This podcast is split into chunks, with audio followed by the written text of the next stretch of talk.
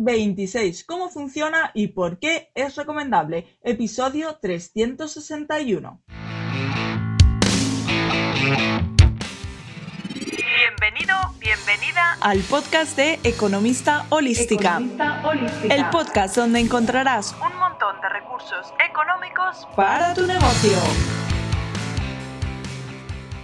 Buenos días y feliz lunes 29 de marzo de 2021. Hola, ¿qué tal? ¿Cómo estás?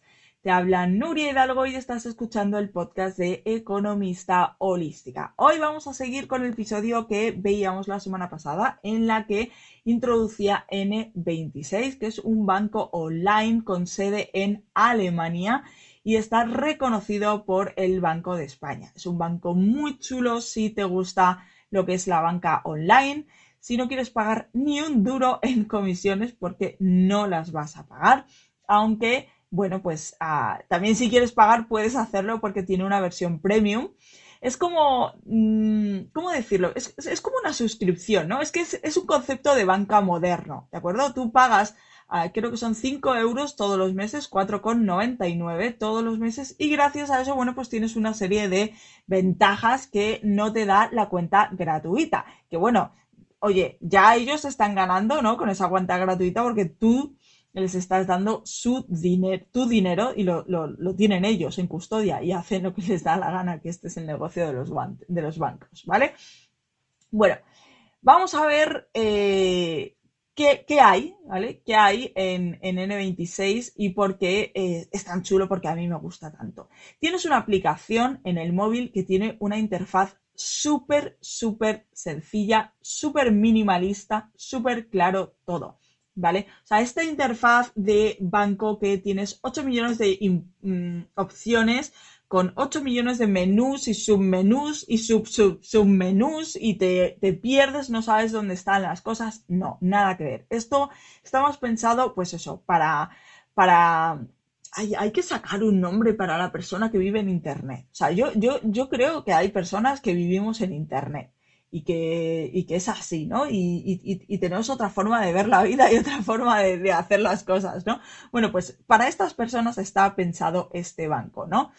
Em, como digo, tiene interfaz sencilla, interfaz de aplicación con botones y, todo muy, muy sencillo, muy claro, ¿de acuerdo? Está muy pensada para pagos online, ¿vale? O por lo menos mm, Puedes sacar dinero, obviamente, pero no está pensada para trabajar con efectivo. Yo, por ejemplo, la tengo vinculada a Google Pay porque, bueno, pues eh, soy de Android, pero supongo que si tú eres de Apple Pay también podrás vincularla sin ningún problema. Y, bueno, pues yo voy a mi Google Pay, elijo la tarjeta y pago con esa tarjeta sin ningún eh, ninguna historia, ningún problema, ni nada. También tiene descuentos en marcas, algunas. Mira, de hecho, hay un descuento en Dropbox, que yo no utilizo, y hay un descuento en Google AdSense. También creo que te dan 120 euros de... Este, bueno, el típica, la típica oferta de Google AdSense que es si te gastas 120 euros, te doy 120 euros, ¿no? Bueno, pues eso. El caso es que, que, bueno, pues que ahí está y, que tiene por ahí algunas cosillas que son interesantes, ¿de acuerdo? A ver, hay que tener en cuenta una cosa que para mí es mi favorita y es que genera espacios. En su versión gratuita los genera, pero en su versión de pago te deja crear subcuentas, ¿de acuerdo? Yo tengo la versión gratuita, no sé muy bien qué es lo que hay en la de pago, porque, mm, bueno, esto es una subcuenta total para mí, no es, no es mi cuenta principal y entonces no tiene sentido que esté pagando todos los meses 5 euros por tener esta cuenta. Por eso no me he informado sobre eso, pero sí que he visto lo que hay en la parte gratuita que, como digo, vamos, o sea, te da y te sobra para hacer un montón de cosas, ¿de acuerdo? Entonces, los espacios están muy chulos porque, aparte de que eh, la experiencia de usuario al crear un espacio es muy guay, te pone una foto así muy bonita, eh, te pregunta qué es lo que quieres, ¿no? La, idea de los espacios es no tener todo el dinero, vamos a suponer que tenemos 10.000 euros en la cuenta, pues no ver, entrar y decir tengo 10.000 euros. No, sino que te hace como compartimentos, ¿vale? Al final tú tienes 10.000 euros, pero está dividido en compartimentos. Por ejemplo, Puedes poner un compartimento para ahorro, Bueno, todo lo que hemos venido contando este mes en el podcast, si no lo has escuchado, te recomiendo que escuches los últimos cuatro episodios porque eh, todo lo que hablábamos sobre presupuesto se puede hacer con esos compartimentos, ¿no? Al final es decir, oye, eh, este mes voy a ahorrar tanto, pues te creas un compartimento de ahorro y coges una cantidad determinada y, esto es literal, ¿eh? Haces drag and drop desde eh, la cuenta principal, digamos, hasta el compartimento de ahorro. Y ya te dice que cuánto quieres pasar y lo pasas y se queda ahí, ese dinero se queda ahí, ¿de acuerdo?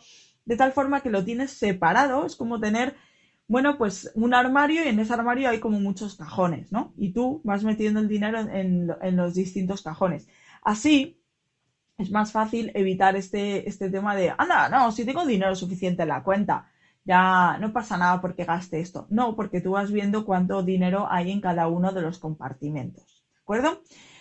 Bueno, para mí, mm, súper recomendable este, este banco. Si quieres que hable también, por ejemplo, de ING Direct, que para mí es el otro banco muy recomendable, escríbeme en arroba economista holística en Instagram. Y bueno, aparte de que charlaremos un ratito, eh, tomaré nota porque también me parece un banco que es cierto que está más maduro, ¿no? Que N26, que tiene muchas más cosas, pero que también es muy interesante tener en cuenta, sobre todo porque tampoco tiene comisión, ¿de acuerdo? Eh, por cierto, si estás interesado en N26 y te quieres ganar 5 brillos así por la cara, por tu cara bonita, eh, atento a este código de invitación que también voy a dejar en las notas del programa, que es Nuria H 1944, 1944, y nos darán 5 euros a cada uno, ¿vale? Bueno, pues nada más hasta aquí este episodio de hoy.